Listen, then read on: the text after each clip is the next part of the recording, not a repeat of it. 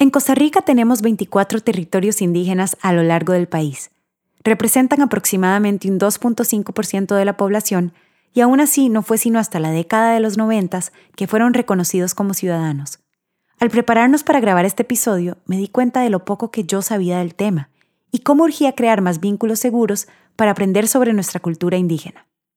Nos sentamos con Iki Morera, mujer indígena del territorio Malecu, cantante y empresaria, y Daniela Gutiérrez, mujer indígena del territorio Terraba y directora ejecutiva de la CONAI, con quienes tuvimos una hermosa conversación sobre sus raíces, sus retos y cómo podemos desde afuera apoyar su causa.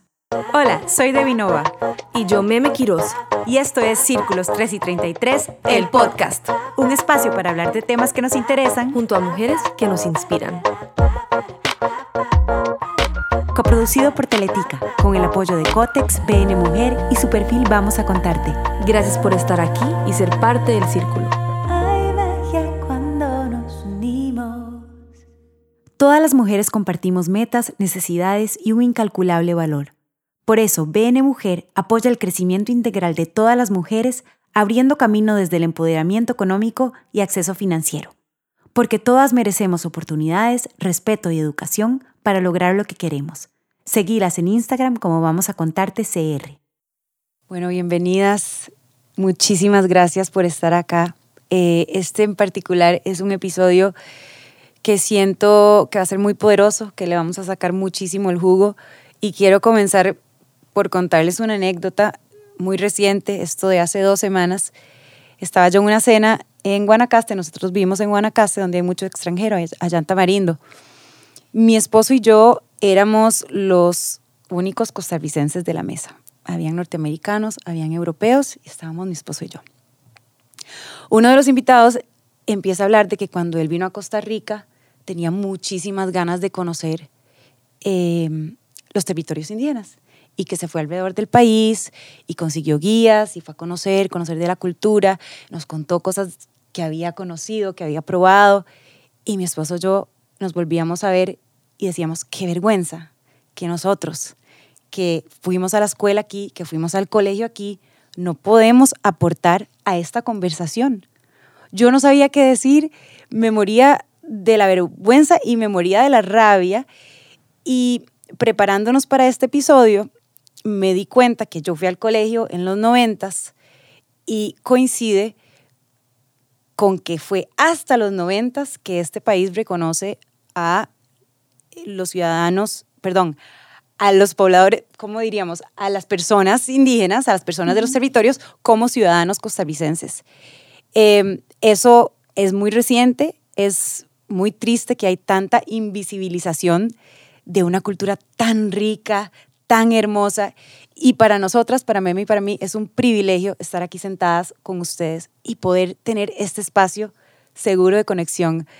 No sé ni cómo comenzar esta conversación, tal vez pasándoles la palabra, pasándoles el micrófono, de cómo podemos empezar a crear estos espacios más y más, estos espacios de conexión. Bueno, mi nombre es Iki, eh, soy del territorio indígena de los Malecos y estoy muy feliz de estar el día de hoy con ustedes, con grandes mujeres de Costa Rica como lo son Debbie y ustedes, que bueno, cada día es una lucha para todas nosotras, ¿verdad? Eh, vengo de uno de los territorios indígenas más pequeños que existe en Costa Rica, con una población de 650, pero tenemos una riqueza cultural grandísima y es lo que queremos compartir con la gente que nos visita y por supuesto con la gente que vaya a ver este programa, porque esa es la idea, dar un mensaje positivo en donde quiera que andemos. Mm. Bueno, Debbie, Melissa, Iki, de verdad es un placer para mí estar acá. Mi nombre es Daniela Gutiérrez, eh, soy la directora de la Comisión Nacional de Asuntos Indígenas. Es la institución pública rectora en tema indígena y soy la primera mujer indígena en llegar a este puesto. E incluso una lideresa tenemos también en la presidencia, entonces hay espacio de toma de decisiones que ya vamos eh, encaminando a las mujeres. Soy del territorio indígena de Terra, de Buenos Aires de Punta Arenas. Este es el único pueblo indígena, ¿verdad? Eh, que existe, el pueblo indígena del territorio indígena de Terra, ¿verdad? Tenemos en Costa Rica, que vos decías, eh, ocho pueblos indígenas distribuidos en 24 territorios indígenas, ¿verdad? Entonces tenemos una diversidad cultural riquísima en este país, pero no toda se conoce. ¿verdad? Entonces, yo creo que para empezar esta conversación es importantísimo decir que son este, 24 territorios en, en todo el país. Y es un porcentaje como de un 2.5% de la población, es así, ¿verdad? Exacto según el censo del 2011, ¿verdad? Eso es importante indicarlo porque eh, estamos esperando un nuevo censo porque sabemos que son muchísimos más, ¿verdad? Claro. Pero el censo que tenemos y ese número es eh, basado en el censo del 2011. Ok. Wow, este, sí, bueno, es un placer estar en esta conversación con ustedes. Em, hemos hablado de esto, de la desinformación y de, de, la barbera que ha generado esa desinformación. Eh, ¿Cómo consideran ustedes que podemos empezar a, a, a, trabajar en hacer esa barbera un poco más, ¿verdad? Ir bajándola, ir, ir como botándola para aprender más, porque es nuestra obligación aprender de los territorios. Eh, pero sí, está esa barbera que es como transparente, ¿qué, qué, qué, qué podríamos hacer? Bueno, prima, principalmente si en los territorios indígenas como tal están invisibilizados el tema de mujer, pues mucho más. Mm. Eh, a la mujer le cuesta mucho eh, este, tener espacios de toma de decisiones. ¿verdad? En todos los territorios es así. Espacios no solo dentro de los territorios, sino fuera de los territorios indígenas.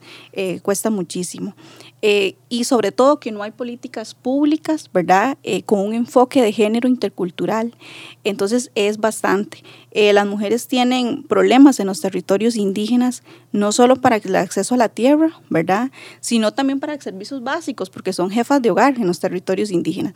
Ellas mismas han empezado a crear organizaciones que no tienen apoyo, ¿verdad? Entonces, eso es iniciativa de ellas mismas, ni siquiera del Estado como tal, ¿verdad? Entonces, yo creo que esos son parte de los grandes retos que tienen las mujeres, ¿verdad? Eh, el acceso a muchos derechos que no tienen, ¿verdad? Y yo creo que eso es parte de la lucha, de la lucha de ellas, ¿verdad? Es propiamente de la lucha de ellas como mujeres empoderadas. Eh, ellas mismas se empiezan a, empoderar y, y, empiezan a empoderar a otras mujeres, a decir, bueno, nosotras también tenemos derecho, también nuestra voz es importante. Entonces, eso es un espacio de ellas mismas como mujeres que han empezado a crear dentro de los territorios indígenas qué fortaleza, ¿verdad? Porque estás hablando de casi que una triple discriminación. Es como te discriminan por ser mujer, te discriminan por ser indígena y te discriminan por vivir en una posición de desventaja, que es eh, que está atada a un sistema que ya de por sí... Bueno, de hecho, hoy eh, nuestra, nuestra otra parte de Círculos 333 nos pasó uh -huh. una noticia eh, que hubo un colegio sobre discriminación, correcto, algo así de, eh, no sé si lo leíste, pero me imagino que ustedes están expuestas no solo en problemas dentro de sus territorios, sino cuando salen al mundo se encuentran con este sistema que es absolutamente opresor y discriminatorio. Uh -huh. Sí, bueno, en el caso de, eh, de, mi comunidad, como decía la compañera, eh, hay muchas faltas de oportunidades. De hecho, ahorita en la actualidad yo estoy súper feliz porque hay mujeres adultas que en ese momento están sacando su bachillerato, uh -huh. hasta ahora y lo han publicado en todas partes porque se sienten súper orgullosas. Y creo que probablemente el sacar el bachillerato para algunas personas no sea tan importante, pero para otras lo es mucho. Y el, el, hecho de que no hayan oportunidades en los pueblos indígenas hace que esto tenga un valor muchísimo más grande, porque quiere decir que hubo un esfuerzo muchísimo más grande para llegar hasta ahí. Entonces yo aplaudo muchísimo eso cuando veo a tantas mujeres que todavía en la actualidad, a pesar de la edad que tienen, dicen, bueno, voy a estudiar, voy a prepararme porque lo necesito, porque quizás en mi juventud no tuve la oportunidad. Yo, por ejemplo, comencé la secundaria a los 16 años un poquito tarde, pero estudié y justamente hablando de las oportunidades que no habían en aquella época, ¿verdad? Entonces imaginémonos a las generaciones mucho más antes que la mía, uh -huh. mi papá, mi mamá, que no tuvieron acceso a la educación, por ejemplo.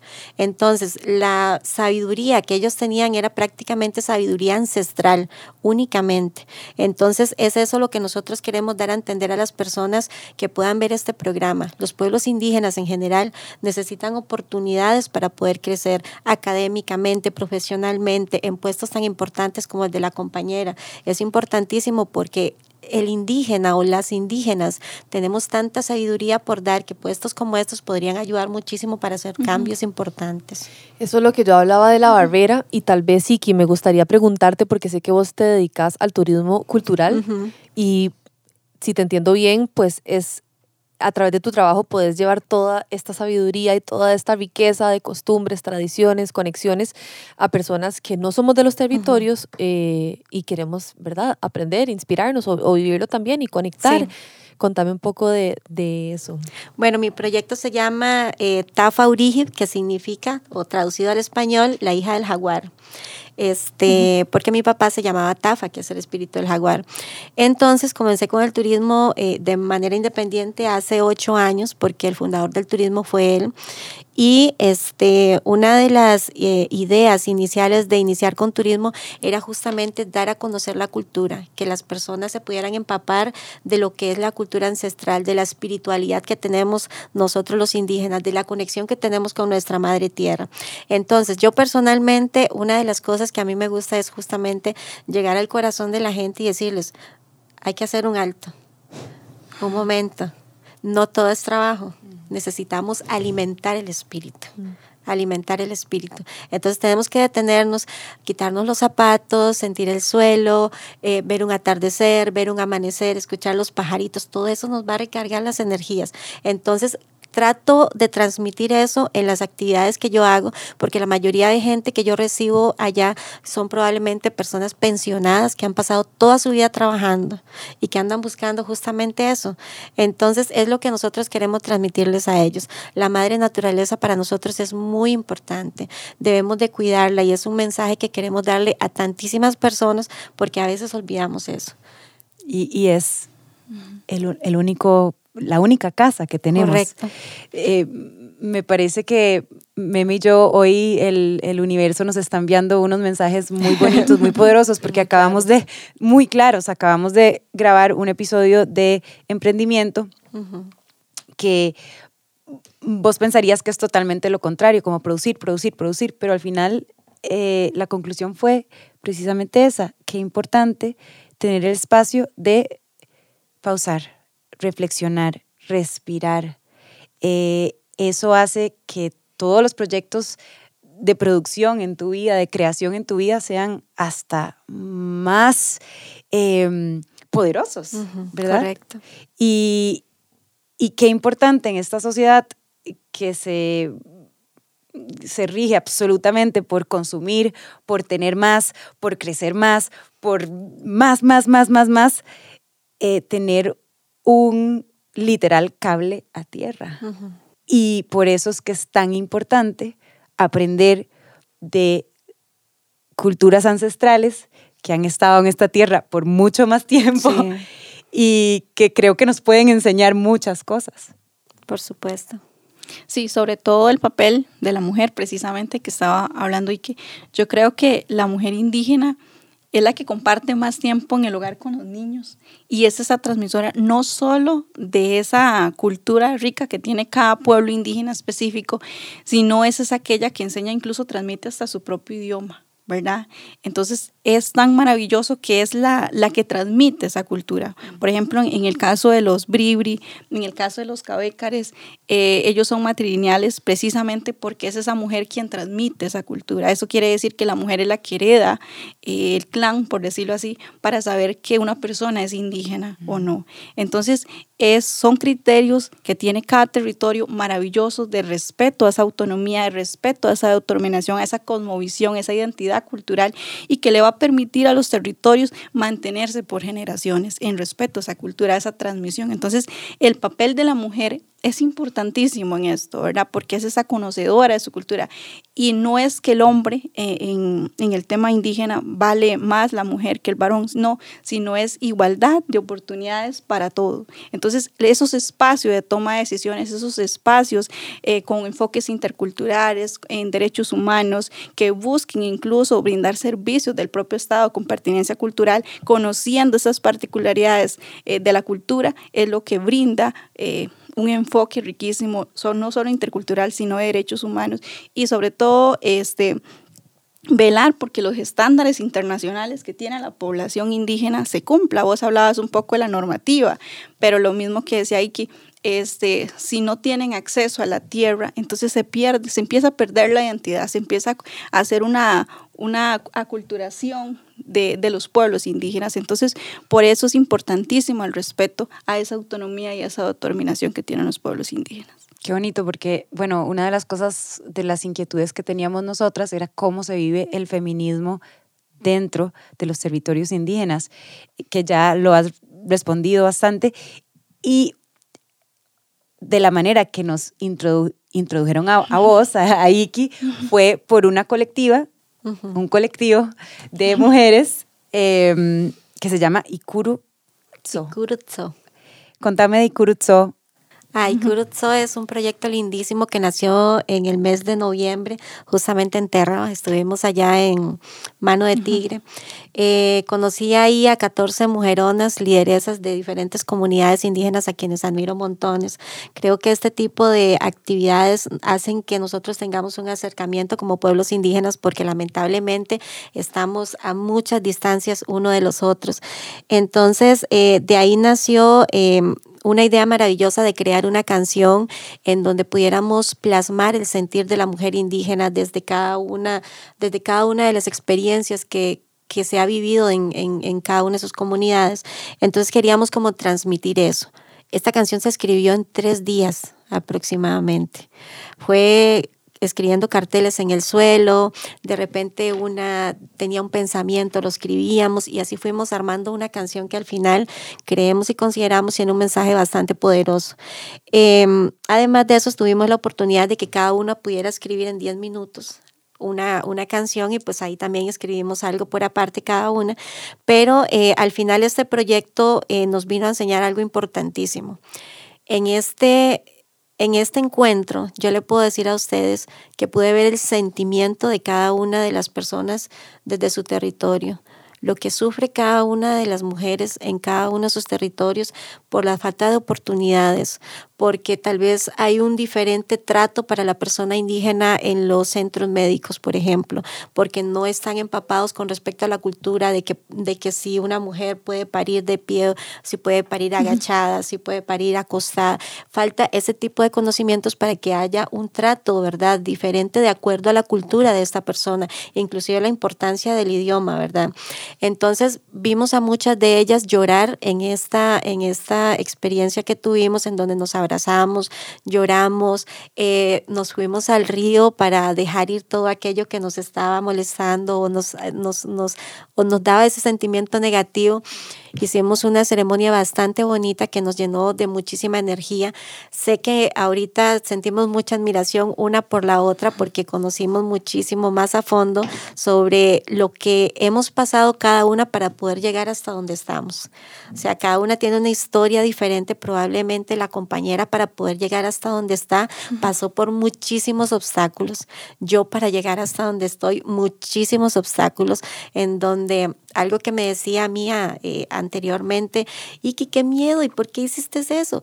Sí, yo tenía miedo, pero una de las cosas que yo siempre he dicho es, aunque usted tenga miedo, hágalo, porque después usted va a quedar con la duda, y si yo lo hubiera hecho, ¿qué hubiera pasado? ¿Verdad? Es parte, yo creo, de todos los procesos de vida que tenemos nosotros. Y entonces Ikurutso viene a hacer eso, un grupo de mujeres líderes con un mensaje importante que dar. Y no solamente eso, sino también esto viene a ser una puerta para muchas otras mujeres que están detrás de nosotros, que vienen creciendo para las nuevas generaciones, porque saben que que de repente nosotras las que estamos ahorita aquí estamos abriendo oportunidades para ellos. Qué bonito. Eh, ¿Cómo se llama la canción? La canción se llama Tallera. Tallera. Tallera es una llamada de atención en lengua bribri. Este, bueno, yo creo que cada una queríamos como plasmar algo de nosotras en la canción. Entonces, eh, por ejemplo, hay frases en maleku, como eh, por ejemplo el final es en maleku. Este, yo quería también en la parte del video usar mi traje tradicional, me puse mi traje tradicional. O sea, yo queríamos conectar cada una con esa parte cultural de nosotros. Em, cuando salió lo de Tallera, era eh, como esa llamada de atención que nosotros queremos hacer a todas las personas ¿verdad? Sobre el sentir de la mujer indígena, sobre lo que nosotros queremos eh, que el mundo sepa. que es el hecho de tener más oportunidades para que las mujeres se puedan expresar, para que las mujeres tengan una posición en diferentes eh, aspectos laborales, no sé. Entonces creo que es muy importante todo esto que se está haciendo para poder hacerlo. Qué bonito como encapsular todo eso, todo ese trasfondo de mujeres unidas en una canción que además da visibilidad a, a, tradiciones tan hermosas. Y la lengua, que hablabas de la lengua, cómo está desapareciendo y qué importante es conservar la lengua, ¿verdad? Sí. De hecho, una de las eh, una de, la, de las de la de la una parte de la canción que viene en maleku que dice Nachilla ahora juema rataiki, eso significa abuelita te estoy escuchando. Oh. Que era lo que la compañera antes decía, las mujeres son transmisoras de conocimiento y yo aprendí muchísimo y tantísimo de mi abuela, tanto de plantas medicinales, tanto de cultura, tanto de espiritualidad. Ella siempre me decía, "Curioso que Curiurio es como decir niña en, en Maleku.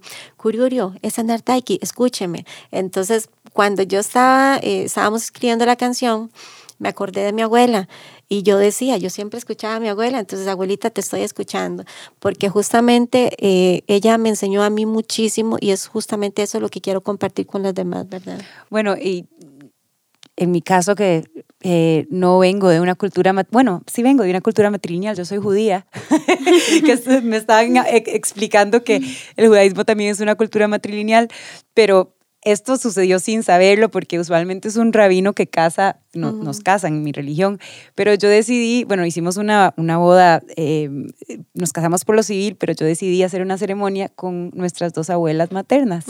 Y fue un sentimiento... Eh, de intuición, fue un sentimiento intuitivo que yo decía, para mí los pilares de la familia son somos las mujeres y, qué poderoso son nuestras abuelas maternas, ¿verdad? Eh, y de nuevo, creo que tenemos mucho que aprender de esa cultura tan hermosa que, viven ustedes. Sí, yo mm, quisiera mm, tal vez cambiar un poquitito el, eh, el tema haciendo una pregunta. Eh, ¿cómo podemos conectar con, ahora, ahora Iki decías, voy dos pasos atrás, ahora decías que en el video ustedes usaron sus trajes, yo nada más visualizaba color, texturas, demasiada riqueza, demasiada inspiración, pero desde un lugar muy personal, a veces hasta siento un poco de miedo en acercarme a eso.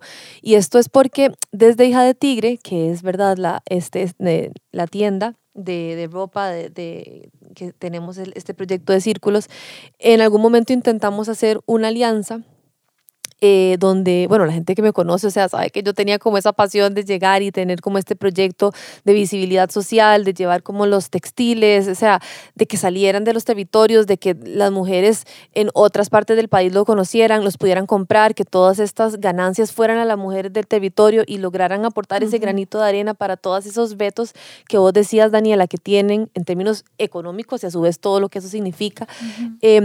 Pero en, en, ese momento hubo miedo de, de del territorio porque habían, se habían visto sometidos a, experiencias que no habían sido positivas, donde les habían robado su cultura, donde habían lucrado de, de su riqueza, ¿verdad? Este, mm, entonces hasta puede existir o no puede, existe dentro del mismo país a la apropiación cultural o me daban también el ejemplo de que cuando un café le ponen el nombre con algún dialecto, o sea, entonces em, e, es como, como, mm, por eso digo que me da como hasta un poco de miedo acercarme porque no sé cómo hacerlo, cómo lo puedo hacer, cómo lo podemos hacer. Bueno, yo creo que lo mejor ¿verdad? Primero es no victimizar, porque yo creo que sí existen desigualdades y brechas eh, grandísimas en el tema de, de, los pueblos indígenas, pero yo creo que lo más importante es llegar a los territorios, que no existan intermediarios, precisamente por lo que decía que O sea, el tema del emprendimiento, conocer ese ecoturismo, conocer la gastronomía de, que tienen cada uno de los territorios, eh, conocer su cultura, conocer incluso paquetes que ellos ya están eh, en temas turísticos, ¿verdad? Que ya tienen, que ya están instaurados, que, que están con estos emprendimientos, es llegar a ellos, llegar a los territorios. Por ejemplo, el pueblo Cabecar es uno de los pueblos muy celosos de su cultura por ejemplo, en el tema de medicina tradicional, precisamente para que yo voy cuento y al final eh, se roban eh, nuestra, nuestra, nuestra esencia, por decirlo así, en temas medicinas tradicionales, por ejemplo. Pero yo creo que es llegar a, los territorios, compartir con ellos, ¿verdad? Hay temas, eh, por ejemplo, por eso lo puse de ejemplo la cultura cabeca, pero, pero yo creo que es llegar a ese espacio, llegar al territorio. ¿Por qué? Porque es importantísimo conocer este, porque a veces llegan y, ciertamente existen aquí en San José que venden las máscaras, por ejemplo, de Boruca, pero no, no vamos directo al territorio. Entonces yo creo que si queremos de verdad eh, colaborar con las mujeres indígenas es precisamente abrir estos espacios, estos paneles para escucharlas. Eh, yo creo que eso es lo importante porque vamos a conocer no en intermediario, sino directamente lo que sucede con ellas y, y llegar ahí, apoyarlas en ese emprendimiento, llegar ahí a esos senderos que ellas ya tienen hechos, a conocer, a probar esa gastronomía que ellas ya tienen. A ver es, eh, el tema de idioma, porque decía ahí que algo muy interesante, eh, por ejemplo, el tema de, de, los partos en la mujer nove, ¿verdad? Eh, que, que, muchas veces costó incluso que, que, la caja en su momento lo entendiera. Ahora vemos acciones afirmativas de parte, por ejemplo, del Poder Judicial con los intérpretes indígenas, ¿verdad? también vemos el tema de de que exista un defensor, ¿verdad? Porque muchas veces se llegaba y no se tenía cómo pagar ni siquiera un abogado. Entonces era mucho, no había acceso a la justicia. Entonces eh, se va mejorando los espacios, se van mejorando, pero por ejemplo en los hospitales, eh, al no haber un traductor, en la lengua materna y explicarle a su hijo que está enfermo, a una mujer que no habla español, es sumamente complicado eh, llegar porque se cometen más violaciones a derechos. Entonces, precisamente por ahí eh, va la situación, pero si de verdad queremos colaborar, ¿verdad? Con los territorios, vayamos donde están las mujeres, escuchemos, que sean ellas las que digan que quieren, porque cuando hablamos de, de, feminismo, otros temas, desde el punto de vista indígena, es totalmente diferente a cómo lo podemos ver. ¿Verdad? Entonces es, desde el espacio y la visión de la mujer indígena. Bueno, las artesanías para mí es parte de la identidad de cada pueblo. Em, yo he sido artesana desde la cuna, ¿verdad? Y yo siempre le he dicho a la gente, em, hay que saber de que cada una de estas piezas tiene mucha creatividad, tiene el amor de la persona, el tiempo de la persona. Es una pieza que lleva de mucho trabajo. Y a veces la gente dice, ay no, pero qué caro que está esto pero no saben todo lo que conllevó para llegar a esa pieza que tienen en su mano. Entonces, creo que debemos de valorar muchísimo eso. Hay muchísimas cosas que, que sí hay que ir trabajando. Eh, de hecho, sí hay que tener cuidado con este tema porque eh, hay muchos lugares que, por ejemplo, utilizan en, en diferentes lenguas indígenas este, para marcas de sus chocolates, marcas de sus vinos, marcas de hasta de un bar por ejemplo. Entonces, cuando nos topamos con este tipo de cosas, sí nos quedamos así como, ¿verdad? ¿Por qué están haciendo esto? Porque al menos en nuestro pueblo existe un respeto en el que, por ejemplo, incluso hasta con los nombres de nosotros no son repetidos. Entonces, Iki, solo Iki. ¿Me entienden? No es como que otra persona en el pueblo le va a poner Iki a otra persona. Existe ese respeto en donde si yo quiero usar, o más bien alguien quiere usar mi nombre, tiene que ir donde mí y pedir autorización para, para saber si lo puede usar. Igualmente pasa con las palabras que son dadas en, digamos, en Maleco, que así nos hemos topado muchísimo con, con nombres que, que están en Maleco en muchísimos lugares. Em, y al final creo que no se hace con mala intención. ¿Verdad? No se hace con mala intención, pero desconocen el hecho de que probablemente a una cierta parte de la comunidad sí le va a incomodar. Entonces debemos como que lidiar con esas dos cosas para poder llegar a una armonía. Yo creo que hay muchísimas personas artesanas y artesanos en el pueblo que estarían maravillados de poder tener sus artesanías en diferentes lugares. Pero como decía la compañera, debemos de llegar directamente a los artesanos, sentarte con ellos, eh, decirles, bueno, vamos a comprarles X cantidad de artesanía, porque eso pasa muchísimo y yo estoy segura que se pueden hacer negociaciones muy bonitas. Total. Sí, esta conversación, esta, esta experiencia que tuve fue directamente con, con una mujer indígena, em, pero bueno, no, no, jamás la juzgo porque viene de tal, probablemente de, una mala experiencia. Correcto. Eh, y creo que pues todo lo que dicen al fin y al cabo em, son cosas muy básicas, es el respeto, es, es hacerlo desde el, lugar correcto, desde las razones correct con las razones correctas. Ser contundente. Me hace pensar en el episodio de la comunidad LGBTQIA+, que hablábamos de ser aliados y aliadas, pero ¿con qué intención? ¿Cuál es, la, cuál es tu intención, verdad? Si, si es capitalizar de ese nombre eh, o es realmente ir y conocer y dar visibilidad. por, eso es tan importante tener este, estas conversaciones, ¿verdad? Porque yo creo que, como decías, las personas no lo hacen por maldad, es, es desinformación, es ignorancia. Es desinformación. Sí, y es em, poder, creo que bueno, desde mi caso, desde mi corazón, lo que me dice es cada vez poder tener más y más conversaciones con personas que no son iguales a vos. O sea, qué importante sentarnos con personas que vienen de, diferentes realidades, de diferentes em, tradiciones y poder tener em, espacios seguros para, para, abrirnos, para decir, esto es lo que yo siento, esto es lo que a mí me ha costado y esto es lo que yo necesitaría de vos para yo sentirme cómoda o cómodo, ¿verdad? O sea, em, eh, desde, desde este pedacito de este cuarto, qué bonito y qué poderoso poder decirle a todas las personas que nos escuchan, ábranse, vayan a los territorios, ¿verdad? No sé si, si esa es una buena pregunta. ¿Por dónde empezar? ¿Cómo hacer? O, cómo llegas a los territorios. Eh, ¿Necesitas a alguien que te lleve, que te muestre? o sea, si alguien quiere conocer y quiere explorar, ¿por dónde empezás? Bueno, al menos allá en Malecu eh, hay diferentes proyectos de turismo. Eh, ya estamos como organizados cada uno, ¿verdad? Eh, algunos trabajamos con tour operadores, algunos trabajamos con agencia. El que llega directo, pues obviamente va a ser un poco más fácil, ¿verdad? Para ellos. pero básicamente los que vienen con agencia son, por ejemplo, extranjeros. ¿Verdad? Que ya vienen con un paquete hecho desde Europa, por ejemplo. Entonces, este, ya vienen con agencia. Tour operadores son los que más, más que todo trabajan en la zona, que van a Río Celeste, La Fortuna, entonces incluyen lo que es el tema cultural para las actividades de ellos. Yo lo que le digo a la gente es visita los pueblos indígenas, tienen muchísimo que conocer.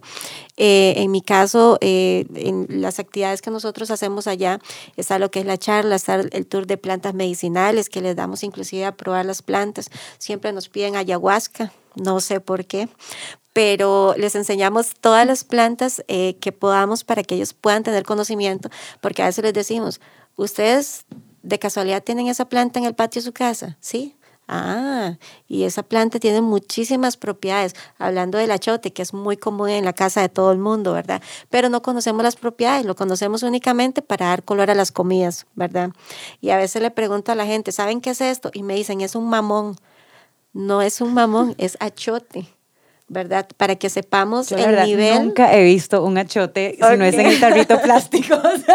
Entonces, es justamente eso, ¿verdad? Lo que queremos, que la gente conozca, no solamente el, el, hecho de que, ok, achote, ah, mira qué es el achote, y yo le expliqué, no, es verlo, es abrir el achote, es pintarse la cara, es pintarles el cabello, hacemos toda esa experiencia para que sea más rica todavía.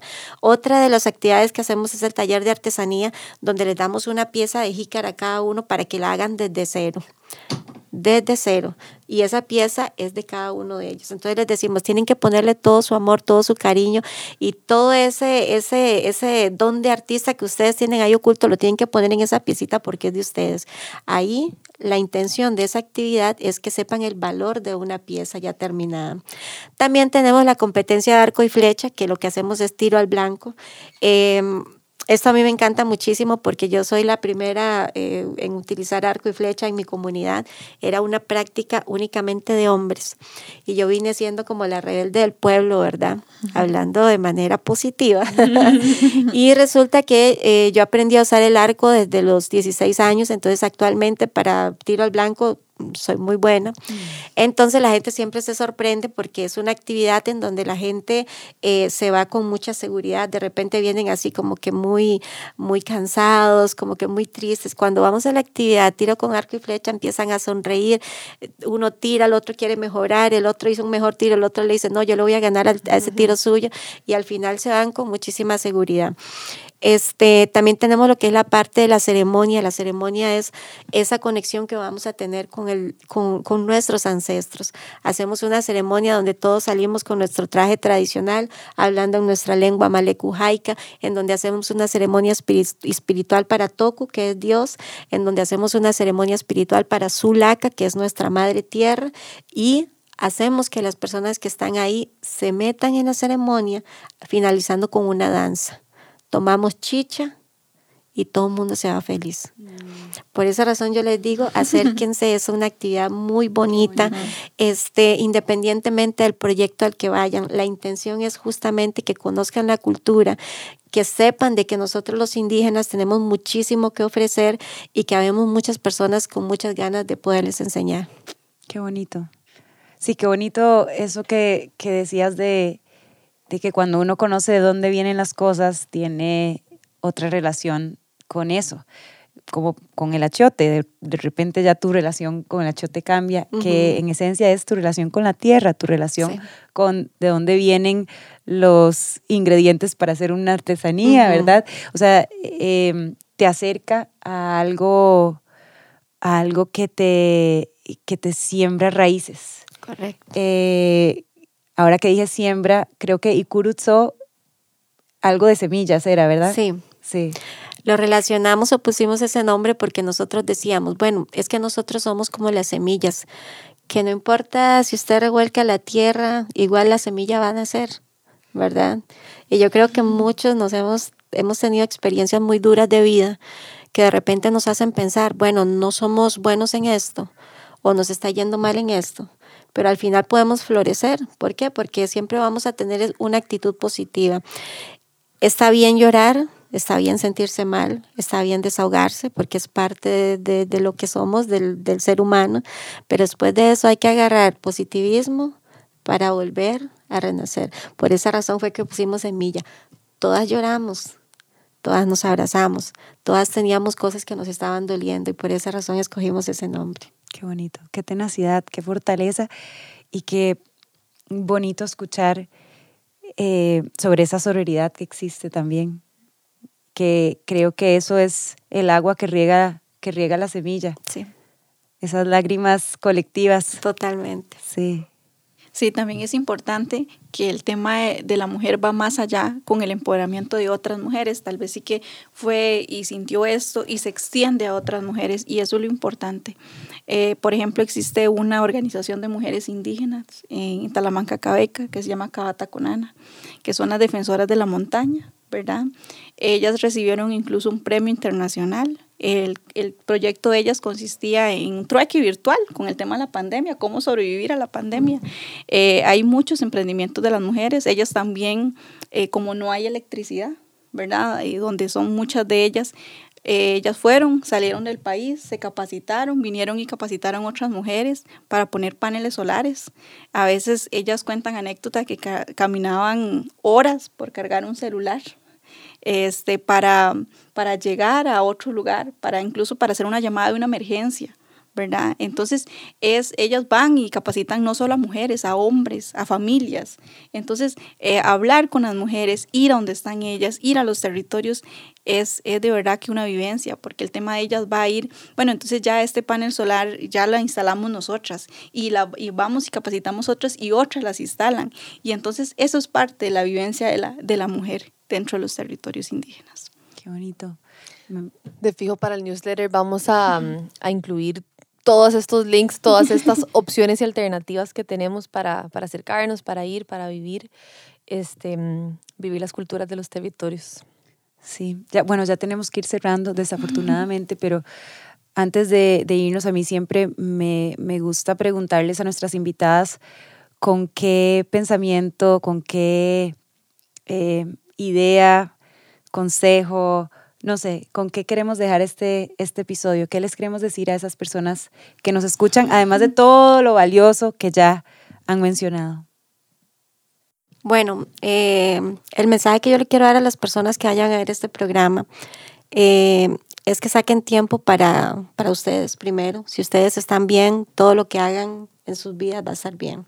Entonces, primero es sanar nuestro corazón, cargar nuestras energías, como les decía, quitémonos los zapatos, sintamos la tierra, conectemos con la madre naturaleza, démosle gracias a Toku, que es Dios, y de esa manera vamos a tener una vida y un pensamiento muchísimo mejor y más positivo. Aunque tengan miedo, siempre hagan las cosas, arriesguense. Este, si no nos arriesgamos, no sabemos si nos va a ir bien, si nos va a ir mal. Em, desde la posición de mujer, les digo que em, tengo ahorita 37 años y he hecho todo aquello que, que he querido. Eh, probablemente no en el tiempo en el que quise, sino en el tiempo en el que Dios quiso que así fuera. Entonces, por esa razón les digo, nunca dejen de soñar, luchen por sus sueños. Yo toda mi vida quise hacer música y lo estoy haciendo hasta ahora. Y pues las oportunidades se dan en el momento que tienen que ser, así que sería mi mensaje. Bueno, yo de profesión, este, abogada, ¿verdad? Totalmente diferente a lo que todas las mujeres somos, tenemos distintos talentos y yo creo que eso es lo que nos hace especiales. Em, yo creo que es soñar. Em, yo creo que veo muchas mujeres eh, indígenas detrás, incluso eh, siguiendo este paso de seguir cualquiera lo que, lo que sea que quiera alcanzar eh, ser abogada, doctoras, que usted escucha muchos que quieren hacer esta policías, que usted las escucha en los talleres dentro de los territorios. Yo creo que es lograr eso, soñar. Yo, yo sé que las oportunidades a nosotros nos cuesta más. El hecho de ser mujer y de ser indígena nos cuesta, tenemos doble discriminación, pero, nos, pero es eso, cuando alcanzamos mucho esos sueños, pues los disfrutamos más.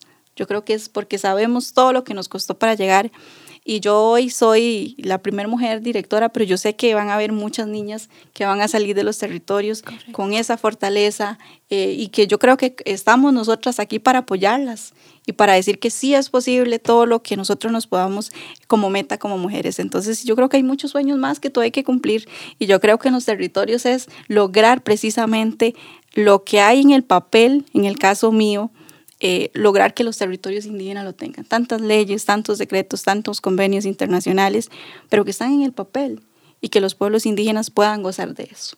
Ese es el sueño que al menos yo siento, que podamos tener esos plenos derechos de verdad, que, que, que ojalá que sí los podamos tener. Bueno, y sin duda, gracias a ustedes. Eh, eso, está pasando. Eso está pasando, sí. Gracias. O por lo menos nos estamos acercando a una realidad un poco más armoniosa eh, gracias a la tenacidad y, a esa valentía que tienen. Gracias por estar acá y por compartirnos tanta luz y tanta sabiduría. Muchas gracias. Muchas gracias. Gracias, chicas. Gracias a este episodio hemos realizado una donación en nombre de todas las hermanas del Círculo a la organización Orco Dubón Mano de Tigre, una organización de mujeres indígenas Borán que trabaja para las mujeres indígenas del territorio en distintas áreas de trabajo. Gracias a Inlesco por realizar la interpretación Alesco en la versión video podcast de este episodio. Gracias al Campus Creativo de la U Latina de Costa Rica, donde este episodio fue grabado. Para recibir nuestro newsletter e inspirarte con más contenido, únete al Círculo de Círculos 333.org, un espacio creado por Hija de Tigre y de Vinova.